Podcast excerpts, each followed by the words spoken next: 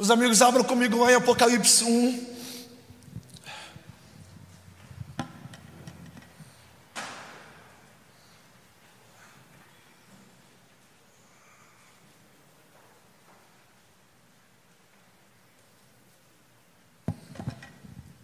Quero começar servindo vocês, falando rapidamente sobre uma igreja apostólica e profética, porque é isso que essa casa está se tornando uma igreja apostólica e uma igreja profética. Os nossos tempos não podem apenas nós sermos pastorais, meus amigos. Temos uma medida apenas pastoral. A, a, a medida pastoral é incrível, ela é necessária, ela é vital ela faz a vida da igreja funcionar, mas só isso não nos leva onde Jesus quer nos levar. Precisamos nos tornar apostólicos, precisamos nos tornar proféticos nesses dias. Mas não é o Douglas que precisa se tornar, é a igreja que precisa se tornar. Então todos nós precisamos entrar no mesmo, na mesma linha, no mesmo fio em Jesus. E lá em, Apoca, lá em Mateus 24, você não precisa abrir sua Bíblia, Jesus está conversando com os discípulos sobre o fim dos tempos e, e ensinando eles a revelação do fim dos tempos. E mais ou menos ali no versículo 30, Jesus diz assim: Estejam vigilantes, porque não sabemos nem o dia nem a hora, nem os anjos do céu, nem o filho sabem o dia e a hora, apenas o Pai. E quando Jesus ressuscita, Lá em Atos 1, os discípulos intrigados, empolgados, eles tinham passado 40 dias de conferência com Jesus, manhã, tarde e noite, com Jesus ressuscitado, recebendo revelações sobre o reino de Deus, e eles estavam empolgados, dizendo assim: Jesus, quando é que o reino de Deus, é agora que o reino de Deus vai se instaurar em Israel? E Jesus olhou para eles: ainda não, porque os tempos e estações pertencem ao Pai, por sua exclusiva autoridade. Mas, meus amigos, isso é uma verdade. Mas essa é uma verdade enquanto Jesus estava na terra. Será que até hoje Jesus não sabe o dia da volta? Será que até hoje Jesus não sabe o tempo da revelação, o tempo da manifestação, o tempo do retorno? Então, meus amigos, houve um tempo na eternidade que aconteceu Apocalipse 1, versículo 1. Revelação de Jesus Cristo, que Deus lhe deu, para mostrar aos seus servos as coisas que em breve devem acontecer, e que Ele, enviando por intermédio do seu anjo, notificou ao servo João o qual atestou a palavra de Deus e o testemunho de Jesus Cristo quanto a tudo que viu. Uau! Meus amigos, essa daqui, Apocalipse, é uma revelação que Jesus teve. É uma revelação que Jesus recebeu do Pai. O texto é muito claro. Revelação de Jesus Cristo que Deus lhe deu. Uau! Então, meus amigos, Jesus não sabia o dia e a hora enquanto ele estava aqui, mas em comunhão com o Pai, houve um momento que o Pai falou: é agora que você tem que saber. E quando Jesus soube, ele contou para quem? Para os anjos. E os anjos vieram até João e contaram para João, para João contar para a igreja. Então nós temos cinco figuras aqui nós temos o Pai, que é dotado de toda autoridade, de toda revelação. Nós temos o Filho, que recebeu a revelação do Pai. Nós temos os anjos, que receberam a revelação do Filho. João, que recebeu a revelação do anjo. E a igreja, que recebeu a revelação de Jesus, do, de, do próprio João. E meus amigos, isso aqui é uma revelação. Isso aqui não é uma informação. Meus amigos, eu preciso te dizer: fim dos tempos é sobre uma revelação. Existem muitos cursos que falam sobre escatologia, muitos livros que falam sobre escatologia. Eles são incríveis, eles são maravilhosos. O Vitor Vieira esteve aqui esses dias. Agora, meus amigos, nós não podemos terceirizar a revelação. Nós não podemos depender de cursos, de livros. Nós precisamos nos chegar a Cristo para obter o testemunho de quem Jesus é, o testemunho da palavra, o testemunho de que nós vimos. Existe uma discussão na teologia dizendo: ah, vocês, os apóstolos, eles não viram Jesus, é, não foram testemunhas oculares. Quem disse que não? Quem aqui viu Jesus hoje? Uau! Você não percebeu? Jesus passou aqui. Uau! Uh, nós vimos, nós contemplamos, nós apalpamos o Cristo hoje pela manhã. E é disso que as nossas igrejas proféticas precisam. Precisam entender que cada membro, cada ovelha é responsável por sua revelação em Deus. Uau. A revelação, meu amigo, não preciso. É, claro que nós somos como pastores, estamos aqui te entregando. Mas você precisa ser responsável pela sua revelação. Porque se você não for responsável pela sua revelação, até a revelação que nós vamos te dizer aqui vai te tornar informação. Vamos lá, gente. Vamos lá, alguém. A pregação de revelação pode se tornar informação para você. Precisamos nos posicionar, meus amigos, como uma igreja que entende os tempos, como uma igreja que persegue a revelação. Apocalipse 19,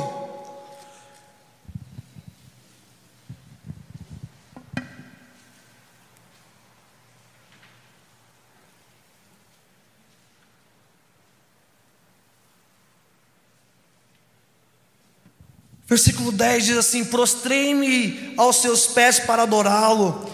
Ele, porém, me disse: Vê, não faças isso.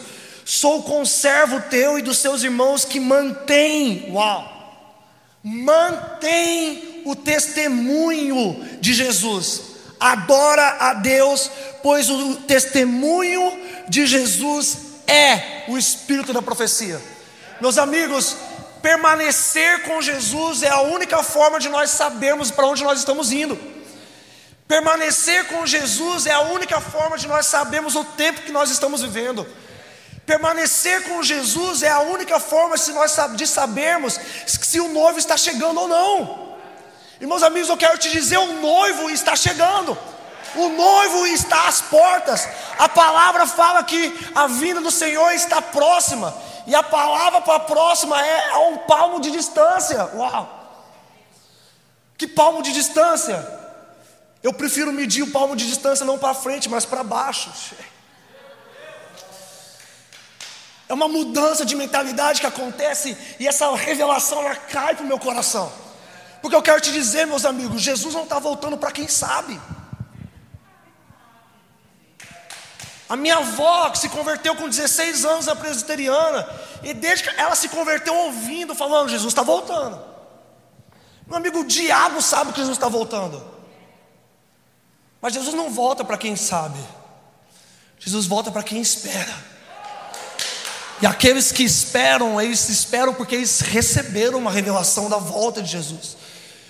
Então, meus amigos, esperar Jesus é uma coisa diferente de saber. Porque esperar significa que eu estou arrumando a minha casa. Quando eu vou receber uma visita na minha casa, ontem eu recebi o Davi na minha casa.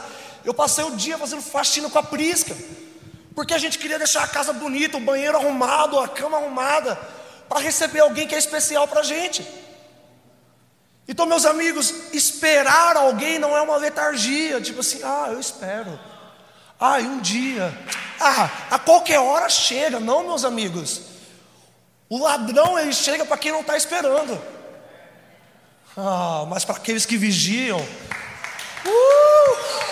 Para aqueles que têm os olhos abertos, para aqueles que enxergam. Vamos lá, alguém. Abra comigo em João 1.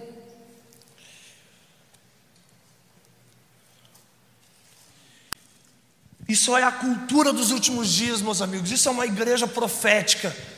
Não é uma igreja que apenas sabe, é uma igreja que vive, que faz algo com aquilo que sabe, que encarna a mensagem que o testemunho de Jesus se torna o meu testemunho, que a minha vida se torna uma profecia, a minha vida se torne profética.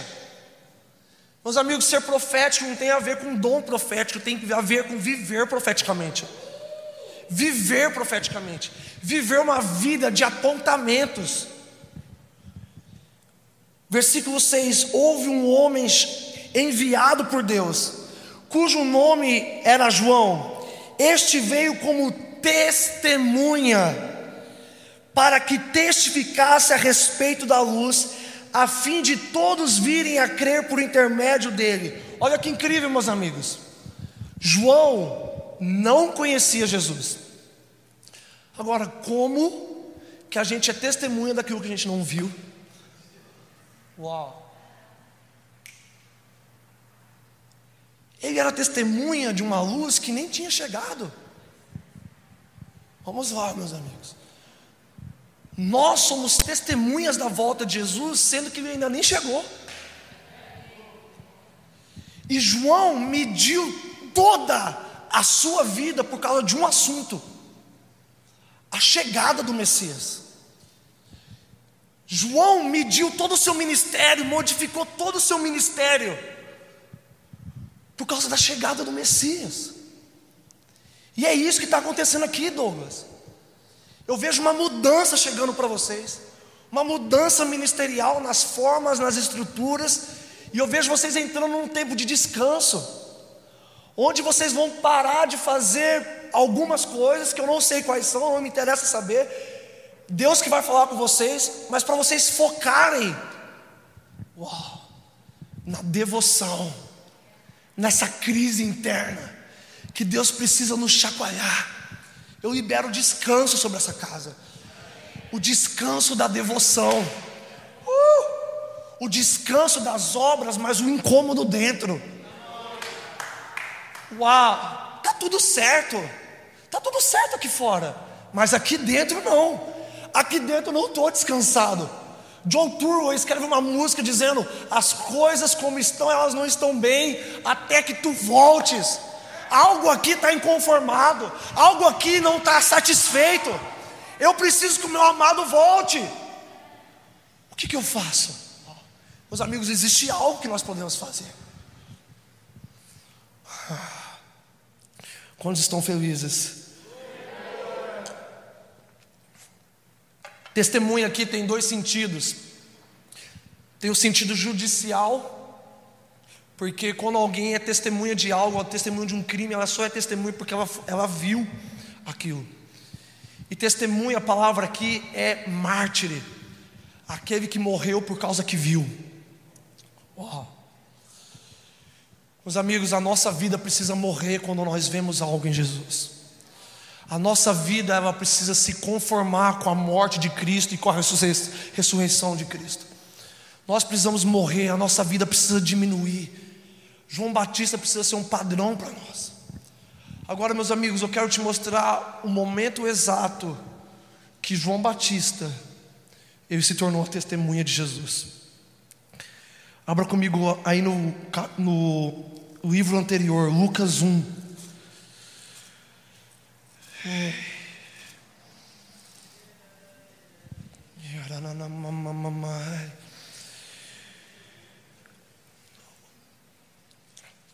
Lucas 1, versículo 15, olha isso aqui. Pois ele será grande diante do Senhor. Ele não beberá vinho nem bebida forte, e será cheio do Espírito Santo já do ventre materno. Eu não sei se vocês sabem, mas João Batista, ele é seis meses mais velho que Jesus. E quando João Batista ele é gerado, Maria e Isabel elas não tinham contato. E Maria, ouvindo que Isabel estava grávida, segundo o milagre de Deus, ela seguiu uma revelação e foi até Isabel para verificar o que estava acontecendo. E no versículo 41, quando Maria chega na casa de Isabel, olha o que acontece. Ouvindo esta saudação de Maria, vamos do versículo 39. Naqueles dias, dispondo-se Maria, foi apressadamente à região montanhosa, à cidade de Judá. Entrou na casa de Zacarias e saudou Isabel. Ouvindo esta a saudação de Maria, a criança lhe estremeceu no ventre. Então Isabel ficou possuída do Espírito Santo. E exclamou em alta voz, dizendo: Bendita és tu entre as mulheres, e bendito o fruto do seu ventre. Pois, e de onde me provém que me venha visitar a mãe do meu Senhor? Pois logo que me chegou aos ouvidos a voz da sua saudação, a criança estremeceu de alegria no meu ventre. Bem-aventurada que creu, porque serão cumpridas as palavras que foram ditas da parte do Senhor. Uau! Meus amigos, que incrível! João Batista ele carregava a profecia que ia ser cheio desde o ventre. Mas João Batista não ia ser cheio do nada. Quando é que João Batista foi cheio? Quando Jesus se aproximou. Uau! Vamos lá, mas quem aqui quer ser cheio? Quem aqui quer ser cheio? A gente precisa se aproximar. Não tem como ser cheio distante.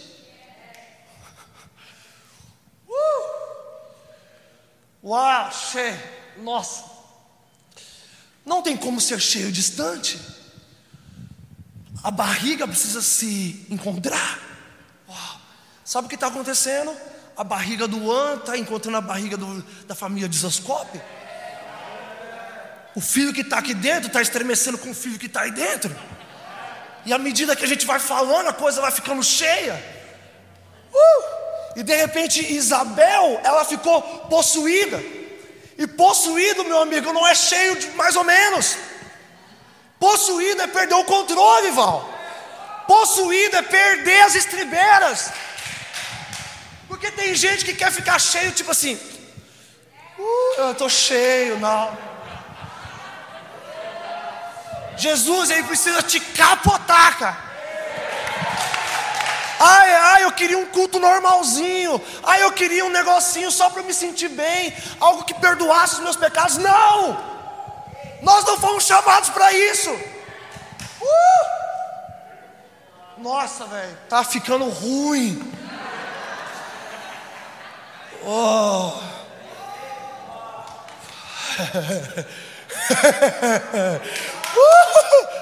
Meus amigos, a gente precisa perder o controle. Quanto você quer ficar cheio? Oh. Quanto você pode ficar cheio?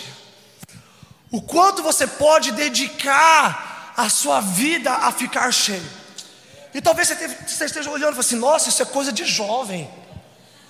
Uh, isso é coisa de, de, sabe, gente cabeluda. Isso é coisa de gente tatuada. Isso é coisa de. Não, já passou meu tempo, meus, meus amigos. Isabel era estéreo, já era velha. Ela ficou possessa. Possessa. Vamos lá, meus amigos. Sabe quando a gente canta, Jesus aparece? E se Jesus aparecer mesmo? Oh, meus amigos, isso é uma devoção. É a gente cantar querendo. É a gente cantar de verdade. Jesus aparece em carne. Eu continuo na mesma coisa, cara. Eu ainda continuo com o meu sonho, cara de ver Jesus com esses olhos, meus amigos. Uma vez eu estava numa conferência Dunamis e o Tom estava tocando. E era a primeira vez que ele cantou a música O que eu sonho ver. Na hora que, a primeira vez, cara, que ele cantou ver, ver o filho reinando para sempre, eu caí para trás com meus olhos, eu vi um clarão, cara. Eu nunca esqueço esse dia, Tom. A gente continua sonhando a mesma coisa. Eu continuo vendo, querendo a mesma coisa. Meus amigos, eu não quero entrar aqui e cantar uma musiquinha para que, sabe, a liturgia seja cumprida. Eu ainda estou esperando que Jesus ele apareça de verdade nos nossos cultos e ele tome controle da coisa. Eu não sei se você já esteve num culto onde Jesus aparece, você fica assim, meu Deus, o que, que eu faço? Eu não sei se eu sento, se eu levanto, se eu deito, se eu choro, se eu dou risada. Uau! Meus amigos, a igreja, ela é de Jesus. Essa é a coisa que eu mais tenho aprendido nos últimos dias. Eu estou sendo enviado da minha igreja. Então, nos últimos um mês, um mês e pouco, eu saí da administração da igreja. E eu fiquei com muito medo. Eu falei assim, cara, o que, que vai ser da igreja agora? Sabe o que Jesus disse? Vai ser a mesma coisa. Eu sou pastor da igreja.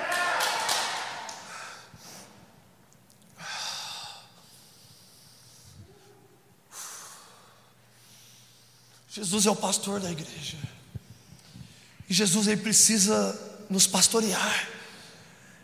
Ele precisa assumir os nossos cultos. Uau! Ele precisa, como o Tom falou, liderar a adoração.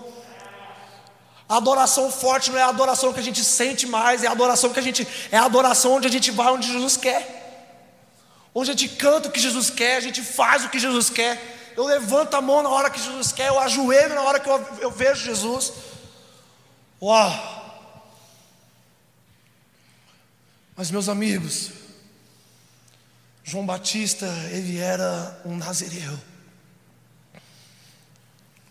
Alguns dias atrás eu preguei algo na minha igreja e eu disse que a glória de Deus ela está aumentando na igreja. Nós estamos vivendo e começando a viver os melhores dias da igreja. A limpeza que Jesus está fazendo na igreja não é glória de ninguém. A glória é dele, foi ele que acendeu o fogo. Oh. Mas, meus amigos, João Batista, como Nazireu, quando ele foi cheio do Espírito Santo, ele viveu para permanecer cheio. Ele viveu uma vida separada. Ele viveu uma vida consagrada. João Batista, meus amigos, ele não se afastou daquilo que era errado. Ele se afastou daquilo que era lícito. Ele se afastou daquilo que era bom.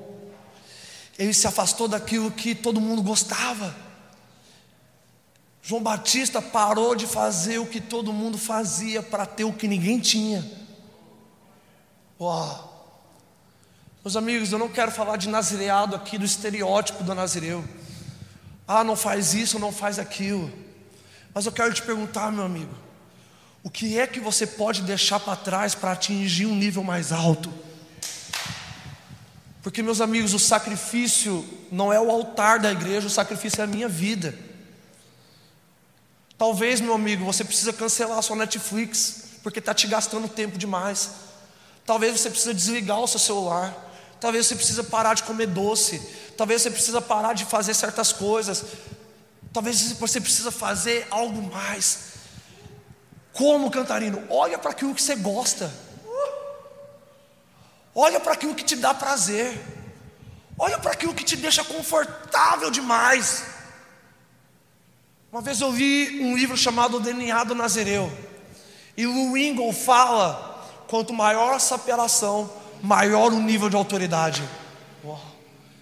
Meus amigos, o Nazireu, ele é alguém separado. Ele é alguém que experimenta o prazer de Deus.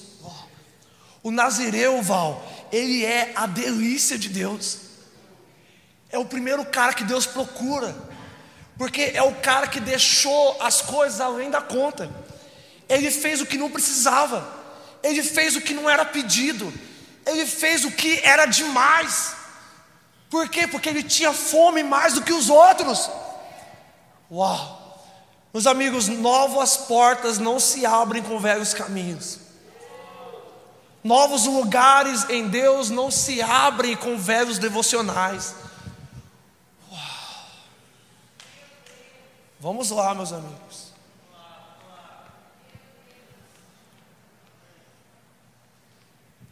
O que, que a gente precisa intensificar? O que na nossa cultura a gente precisa intensificar? Sabe o que a gente precisa? Intensificar a paixão pela presença de Deus a paixão por santidade.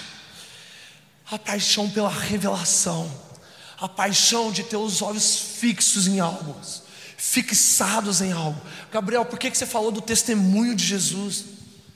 Porque, meu amigo, eu não leio a Bíblia simplesmente para entender teologicamente ou doutrinariamente. Eu leio a Bíblia para receber. Receber. Eu não leio a Bíblia como uma, simplesmente uma disciplina.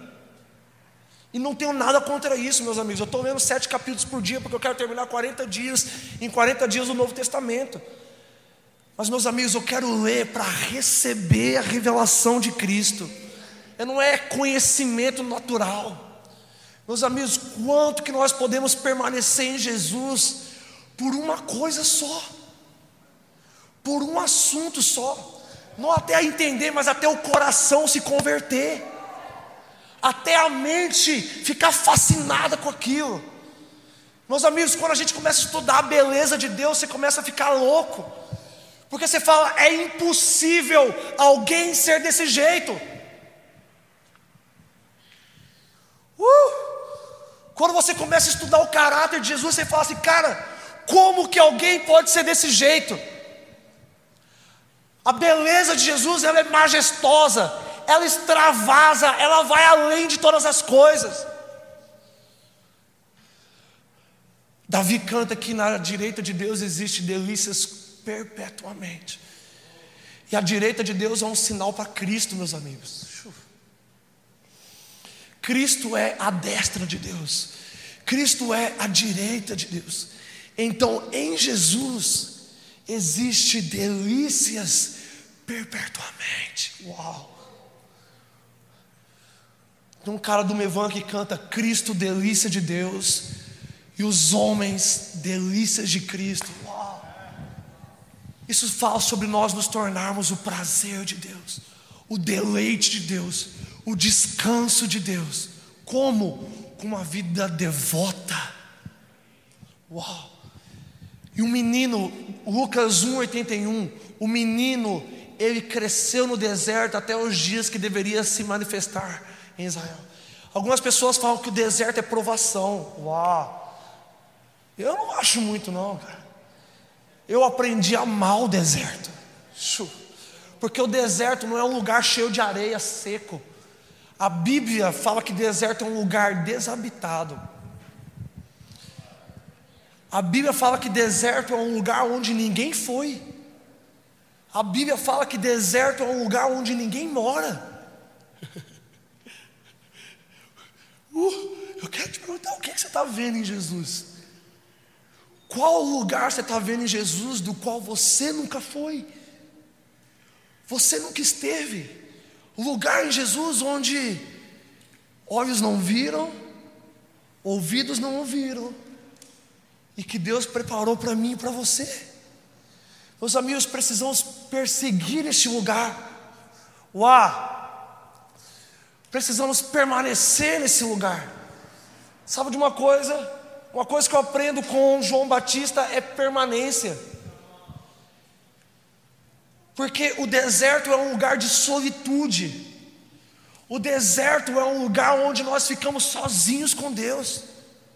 E sabe quando nós ou estamos no deserto, a gente começa a olhar aqui, cara, será que ninguém está vivendo o que eu estou vivendo? Uau, cara. Douglas começa a se preparar para começar a sentir estranho. Você fala assim, cara, será que alguém no Brasil está vivendo isso aqui?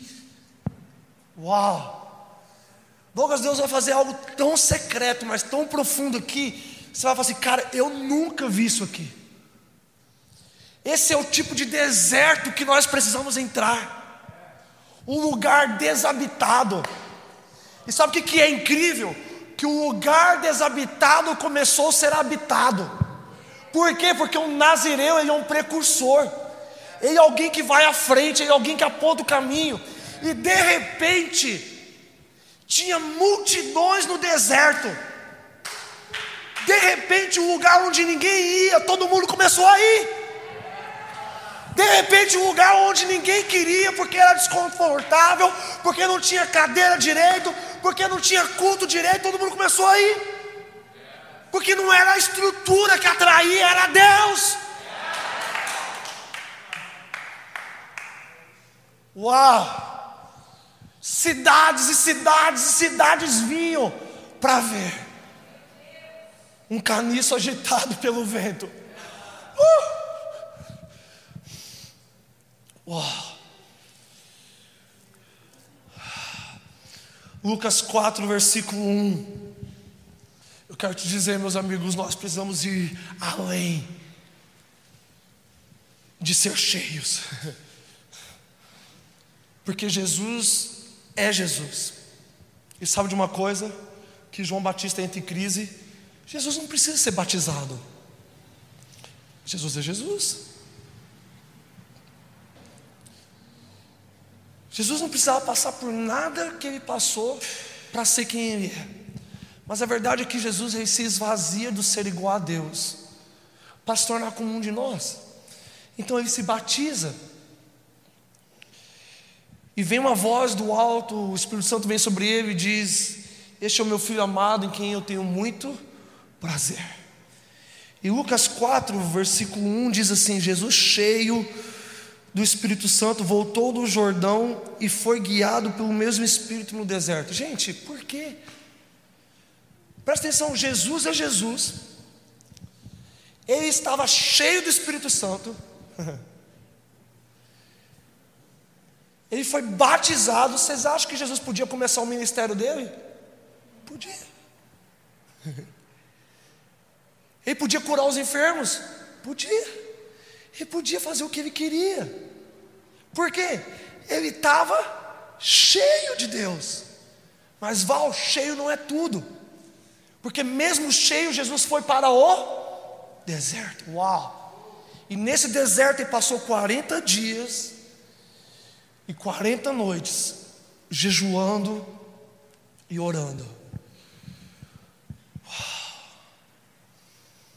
Meus amigos, um dia eu estava numa escola e um, um, homem chamado Luingo apareceu. Você já viu? Alguém conhece um Luingo aqui? É um homem que ele prega assim. Mano, qualquer presbiteriano vira uma labareda perto daquele cara. E começou a pregar sobre algo novo que Deus ia fazer no Brasil, e eu comecei a entrar em lágrimas, em prantos com aquilo que ele estava falando.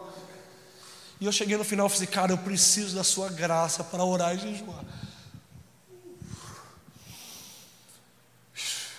Meus amigos, precisamos receber graça de Deus para fazermos coisas que nós nunca fizemos antes para gastarmos tempo com Jesus que nós não tínhamos antes. Para ficar dias sem comer, não para ser ungido, não para ser mais espiritual, não para ter um dom mais forte, mas para ter uma revelação de Cristo. Os discípulos de João chegaram em Jesus, Jesus, por que nós jejuamos e os seus discípulos não? Jesus falou assim: pode alguém jejuar quando o noivo está presente? Um dia o noivo será tirado, então jejuarão. Então Jesus ensinou o motivo do jejum. Qual cantarinho? Saudade. Algo me foi tirado, alguém me foi tirado e eu quero de volta. E é por isso que eu jejuo. O Luingo pôs as mãos sobre mim, vou te falar uma coisa, cara. A minha vida de devoção, de paixão, de intensidade por Deus nunca mais foi a mesma. Eu que jejuava um dia, passei a jejuar sete sem passar mal. Eu que não conseguia fazer certas coisas, em 21 dias eu fazia. Meus amigos, Jesus já me chamou para um jejum de 40 dias três vezes. E sabe, eu não estava atrás de uma unção.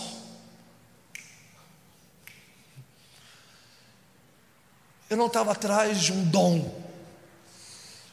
Eu estava atrás do Cristo. Gabriel, por que, que você jejuou? Eu quero ser parecido com Jesus. Eu quero ser uma testemunha de Jesus. Uau! Eu quero carregar uma porção, um testemunho de quem Ele é. Eu quero que quando as pessoas elas olhem para mim, elas falem assim: nossa, isto lembra aquilo. Eu quero que as pessoas olhem para mim e falem assim: cara, ele lembra aquele. Meus amigos, eu não estou aqui para te convencer, para fazer uma pregação mais incrível da sua vida, eu estou aqui para te despertar. Existe mais. Depois de 40 dias de jejum e oração, versículo 14. Então Jesus, no poder do Espírito, voltou para a Galiléia e a sua fama correu por toda a circunvizinhança. Meus amigos, avivamento não se faz apenas estando cheio. Precisamos ser sacudidos por poder de Deus. Uau! Precisamos que o poder de Deus invada as nossas reuniões. Precisamos que anjos entrem enquanto nós estamos cantando. Precisamos, meus amigos, ser tocados por Deus tocados fisicamente por Deus, ser mudados por Deus. Precisamos que o dedo de Deus ele venha ao nosso encontro e ele nos toque, ele nos mude, ele nos transforme, ele nos promova. Cantarino, o que, que Deus está fazendo com a família de Zescope? Promovendo. Uau! Promovendo para carregar algo que nunca carregou promovendo para viver algo que nunca viveu. Uau! Meus amigos, eu vejo essa transição muito perto. Uau. Cultos demorando duas, três, e a galera, tipo assim, não acaba. Reuniões em casa se tornando, parecendo conferência de avivamento. Meus amigos, as coisas mais fortes que o An vive não é nos cultos, é em casa. Ah, o An é muito louco, aquela galera pulando, caindo no chão, é que você não viu em casa. Quando você vê a gente no culto, entenda uma coisa, a gente ainda tem vergonha, a gente está acanhado ainda. Os amigos precisamos de um sopro de Deus para dentro das casas as experiências em casa, a vida interna com Deus, ela precisa gritar mais alto que qualquer conferência, que qualquer culto, que qualquer imposição de mãos. Uau! Meus amigos, a vida aqui dentro ela fala mais alto. Meu Deus! Abra comigo no último texto, lá em João 1.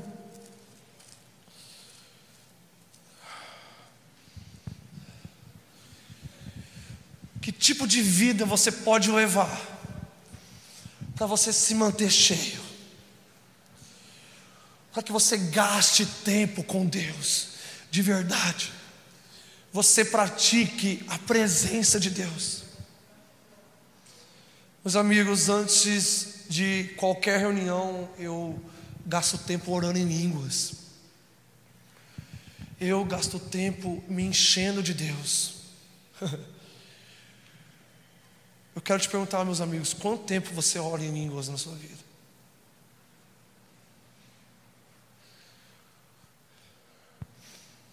Você ora em línguas simplesmente quando o Espírito Santo vem sobre você, você se sente empoderado, eu acho isso incrível, a gente começa a orar em línguas. Mas meu amigo, o dom de Deus aí foi dado para você. E você pode usar ele da forma que você quiser. O dom de Deus, ele não depende de Deus. Se eu pego esse, imagina que eu te pego esse celular, eu te dou esse celular, eu falo assim, cara, é seu esse celular. E aí quando você vai fazer uma ligação, você fala assim, Cantarina, sabe o que é esse celular que você me deu? Sei, posso usar? Eu te dei. É seu. Então, meus amigos, usem a oração em línguas ao seu favor. Talvez você não tenha uma palavra profética para te edificar. Talvez você não tenha um culto para te edificar. Talvez alguém não vai ler a Bíblia para você. Mas Deus me deu uma ferramenta que eu posso usar a meu favor para que eu mesmo, na minha devoção, eu promova crescimento na minha vida. Uau! Meus amigos, eu já tive tempos na minha vida onde eu gastava uma hora orando em línguas, duas horas orando em línguas, três horas orando em línguas, quatro horas orando em línguas, cinco horas orando em línguas, seis horas orando em línguas, esperando o quê? Esperando que eu fosse mudado à semelhança de Jesus. Meus amigos, eu não estou falando isso para que você faça, assim, nossa, o cantarino é especial. Não, não, não. Eu estou falando isso para te mostrar um caminho que você pode trilhar na sua vida. Você precisa virar uma chave na sua vida de fome, onde você acorda buscando Deus, onde você entra antes de qualquer coisa, você busca Deus, você permanece se enchendo. Vamos lá, será que a gente pode fazer isso agora?